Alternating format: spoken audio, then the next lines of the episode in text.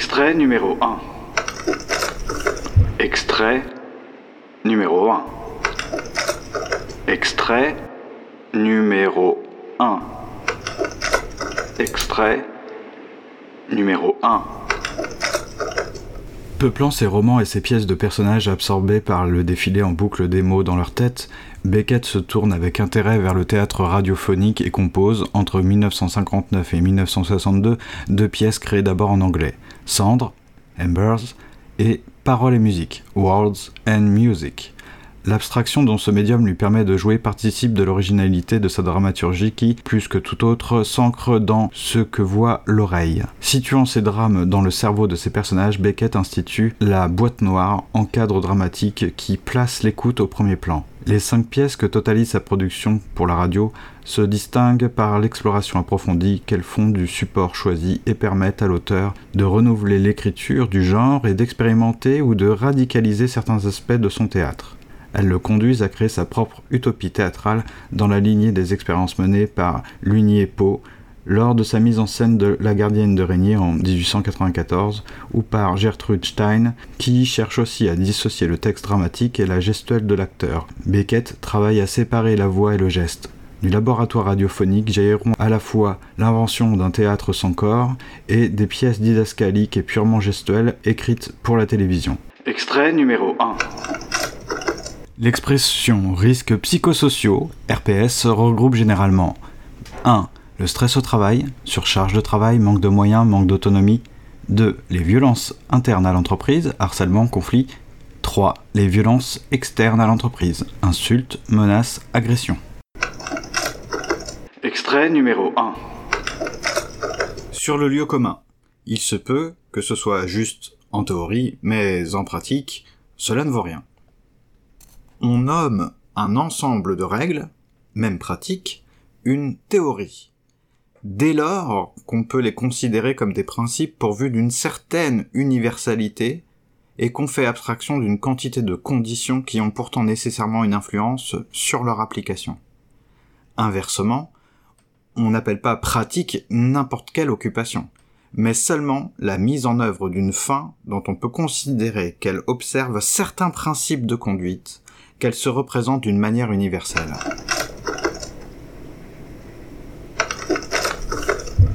C'est septembre. C'est pour bientôt. Dehors, les feuilles ne tombent pas encore. Comme en automne. C'est l'automne. Ou est-ce l'été?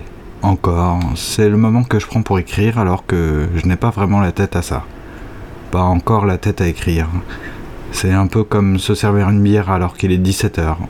Ce n'est pas encore l'heure de l'apéro. Mais on est seul, on attend les copains, on se sert une bière, les pieds dans l'espace, la tête dans l'eau. C'est la nuit, mais ce n'est pas encore l'automne. C'est minuit passé. Une heure, c'est la nuit d'hier. C'est la nuit de demain. Il est minuit passé et c'est pour bientôt. C'est septembre, mais les feuilles ne sont pas encore tombées. C'est tôt et tard, et j'écris alors que je n'ai pas vraiment la tête à écrire. J'ai la tête à l'été. Quand j'aurai la tête, enfin la tête à l'automne, euh, j'aurai la tête à écrire vraiment. Une tête de septembre. Il est évident que entre la théorie et la pratique, il faut, en plus, un intermédiaire qui assure la connexion et le passage de l'une à l'autre, et ce, même si la théorie est complète. C'est à l'image. À l'image de quoi? La pièce, euh, d'une surface de 40 mètres carrés environ, est à peine éclairée. Comme on dit, c'est-à-dire de la façon la plus vague, euh, dehors il fait gris, euh, plus ou moins en fait. Cela change, si bien que de temps à autre, de petites taches jaune-orangées, de forme assez irrégulière, d'autres comme des fissures ou des entrées de grottes, apparaissent parfois longtemps, ça et là, Personne n'y fait attention. Le sol est recouvert d'un faux parquet sombre. On devine un petit peu l'inspiration euh, quelque part dans la poussière qui se soulève, dans la plat irradié blanc, dans la montagne euh, qu'on ne verra pas par la fenêtre. Les bureaux sont des plaques de verre euh, posées sur des tréteaux en bois noir. Le mobilier, une commode, un genre de buffet aussi, un canapé, un repose-pied, imitation bois clair et peinture violette Les murs sont blancs et tiennent par deux trois ficelles euh, des néons au plafond.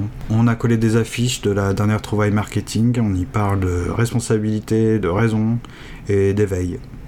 Derrière un bureau, trop massif pour l'endroit, d'une présence maladroite, une cheminée en marbre est condamnée.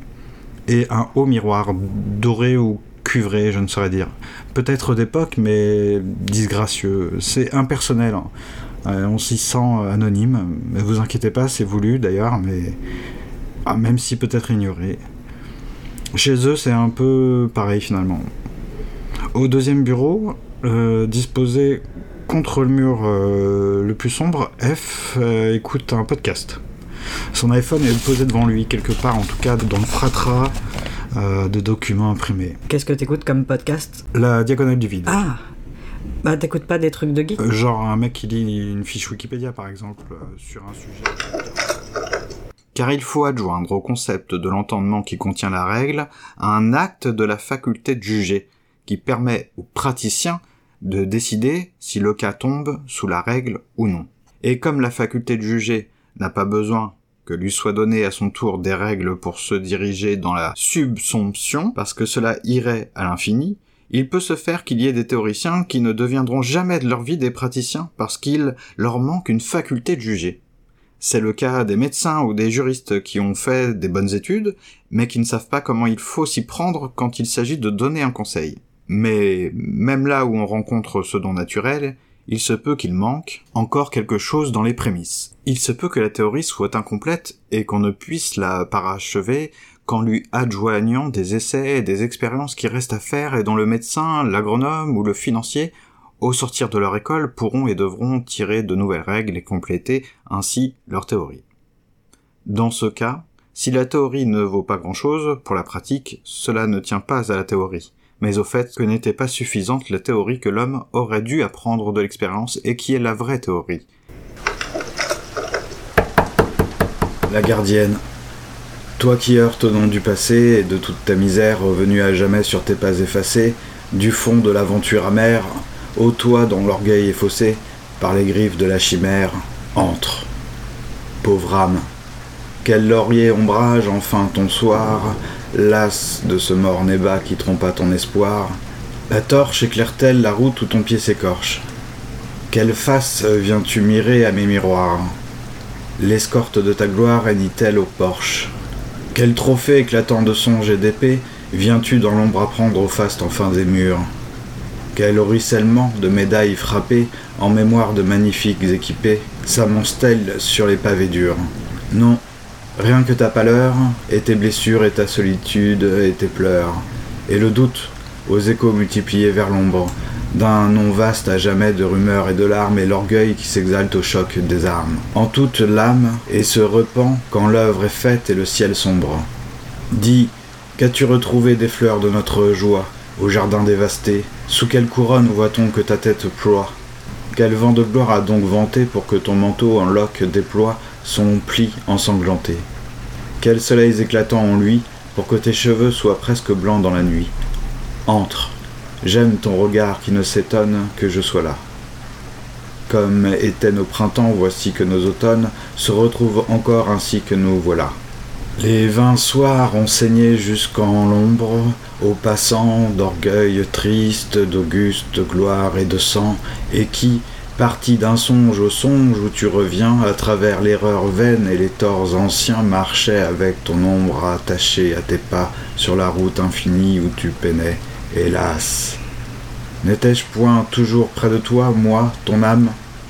J'étais ton ombre au soleil, le fantôme qui montait des feux dans la flamme, quand ta gloire campait sur le désastre des royaumes, j'étais dans les regards que la misère affame, dans la tristesse de ceux qu'on acclame. Mes mains ont soigné tes blessures bénies, et c'était moi que voyaient tes agonies. Je t'ouvre le château de songe et de sagesse, où le seuil ruiné d'y joint la porte haute, et si l'astre allumé chauffe mal ta détresse, pense à tes jours perdus et pleure-en la faute. Si dans la forêt triste où le vent rôde et peine, les arbres un à un ses feuilles au ruisseau, songe que c'est l'automne où la vendange est vaine à ceux qui, dès l'aurore, ont quitté les travaux. Je t'attends sur le seuil où le soir est plus sombre que tout le crépuscule où ta douleur frissonne. La demeure où j'accueille est la maison de l'ombre, et mon visage est grave en face de l'automne. Comme à l'heure où jadis, dans le jardin en fleurs, ton âme tressaillit aux gloires devinées, j'ai le même conseil et les mêmes pâleurs qu'alors que j'implorais tes fausses destinées. Je suis la même encore, si ton âme est la même que celle que l'espoir aventurait au pli de sa bannière haute, et je reste l'emblème du passé qui persiste à travers ton oubli. Viens, je t'ouvre la porte, et si ton âme est vieille, de tant de soins perdus à son âpre folie, ne reproche qu'à toi le peu qu'à notre treille vendangeront ta faute et ta mélancolie. Que mon silence enfin soit ma seule réponse, si ma table de hêtre est frugale en festin, ma demeure s'accorde à celui qui renonce et qui remet ses mains aux mains de son destin. même s'il n'était pas en mesure de la donner lui-même et de l'exposer systématiquement comme professeur dans des propositions universelles, et par suite, même s'il ne pouvait prétendre au titre de théoricien de la médecine, de l'agronomie, etc. Ainsi, personne ne peut se faire passer pour verser pratiquement dans une science tout en méprisant la théorie sans se révéler purement et simplement un ignorant de sa matière. Car il croit pouvoir avancer plus loin que la théorie ne le lui permet, en tâtonnant dans les essais et les expériences sans rassembler certains principes, qui constituent en fait ce qu'on nomme théorie, et sans avoir conçu son occupation comme un tout, qui, quand on procède méthodiquement, se nomme système. Cependant, il vaut encore mieux tolérer qu'un ignorant considère la théorie comme inutile et superflue au nom de sa prétendue pratique, que d'entendre un raisonneur considérer que la théorie a une valeur pour l'école, pour en quelque sorte s'exercer l'esprit, tout en affirmant que dans la pratique, il en va tout autrement, que lorsqu'on quitte l'école pour le monde, on se rend compte qu'on ne poursuivait jusque-là que des idéaux vides et des rêves philosophiques, en d'autres termes, que ce qui est tout à fait acceptable dans la théorie n'est d'aucune valeur dans la pratique. On exprime cela souvent également de la manière suivante, telle ou telle proposition vaut peut-être in thesi, mais pas in hypothèse. Or, on se contenterait de rire d'un mécanicien empirique ou d'un artilleur qui voudrait critiquer l'un la mécanique générale, l'autre la théorie mathématique des projectiles, en disant que la théorie en est peut-être euh, finement conçue, mais qu'elle ne vaut absolument pas dans la pratique parce que lors de l'application, l'expérience donne de tout autre résultat que la théorie. Car si on ajoutait à la première la théorie du frottement et à la seconde celle de la résistance de l'air, c'est-à-dire d'une manière générale un supplément de théorie, alors elle s'accorderait totalement avec l'expérience. Seulement, il en va tout autrement selon qu'il s'agit d'une théorie qui concerne les objets de l'intuition ou selon qu'il s'agit d'une théorie dans laquelle ces objets ne sont représentés que par concept, selon que ce sont des objets de la mathématique ou des objets de la philosophie.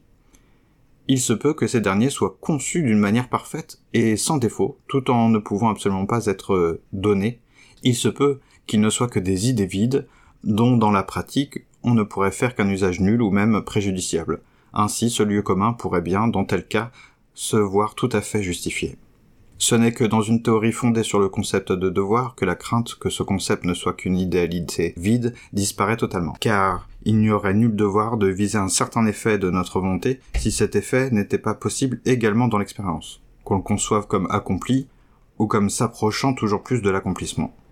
Et il n'est question dans ce présent traité que de cette espèce de théorie car c'est à son propos que, au grand scandale de la philosophie, il n'est pas rare qu'on avance que ce qui est en elle peut être juste et sans valeur pourtant en pratique. Cela sur un ton hautain et méprisant, plein de prétentions à vouloir réformer, à l'aide de l'expérience, la raison elle-même, en ce dans quoi elle place son honneur suprême, et à être capable de voir plus loin et plus sûrement avec une pseudo-sagesse et des yeux de taupe fixés sur l'expérience qu'avec les yeux attribués à un être qui était fait pour tenir debout et contempler le ciel.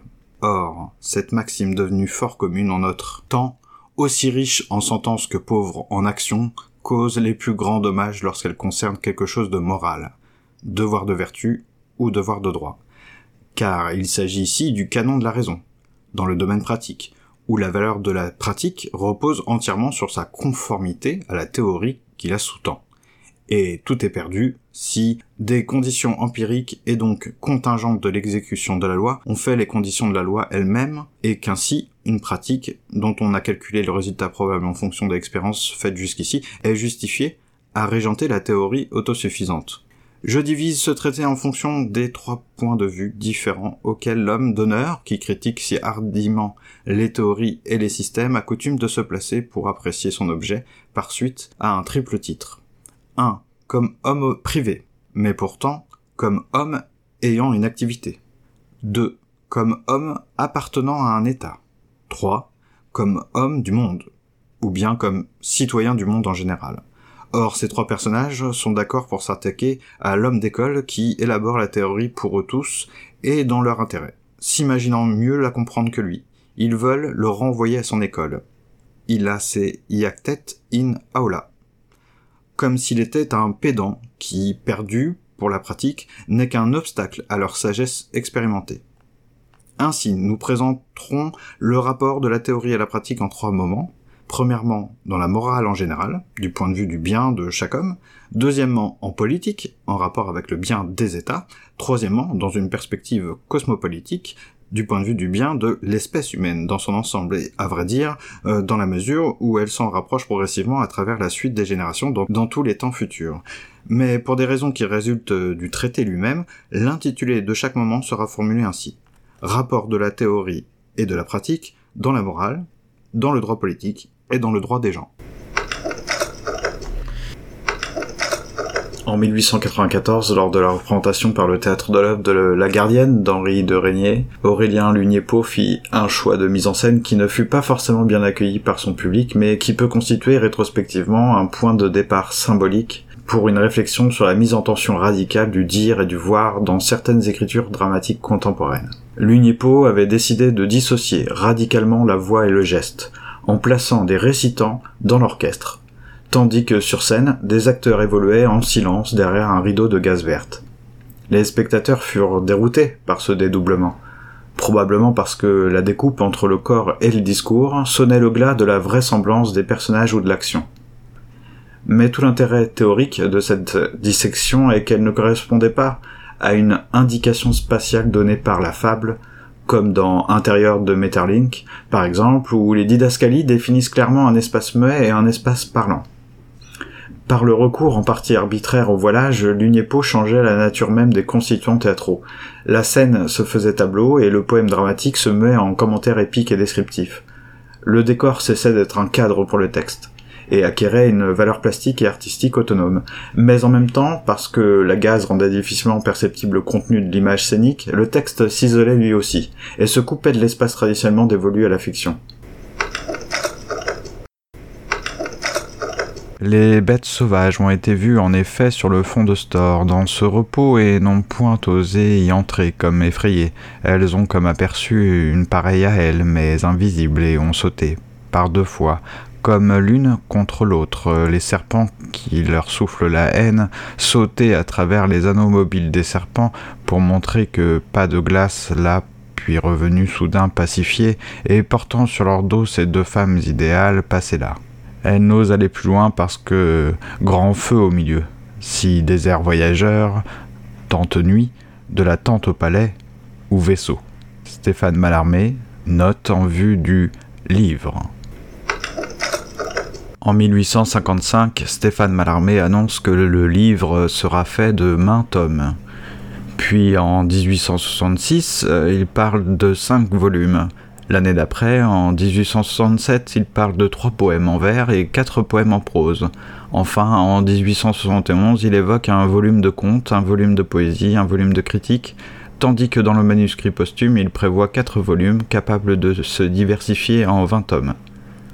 Le livre aurait dû constituer l'aboutissement de toute l'œuvre de Stéphane Mallarmé. Il y a travaillé toute sa vie, mais n'en a livré que des ébauches. Un livre ne commence ni ne finit. Tout au plus fait-il semblant, disait-il. Il disait aussi Le monde existe pour aboutir à un livre. Curieux livre que ce livre total inachevé. Un livre qui serait l'aboutissement du monde, mais qui, comme le monde, est en devenir inachevable. Un livre bien curieux qui n'est que livre en projet un livre qu'on étudie encore, dont on dit qu'il est une limite, tandis que Mallarmé fait appel au voilage, fond de store, aperçu, invisible, mobile, tente, nuit, désert voyageur, vaisseau, rien que de l'incertain et du devenir. Quelque chose se cache dans la description, dans la didascalie, dans l'invisible senti par l'aveugle dans le théâtre de Metterlink. On verra ça plus tard.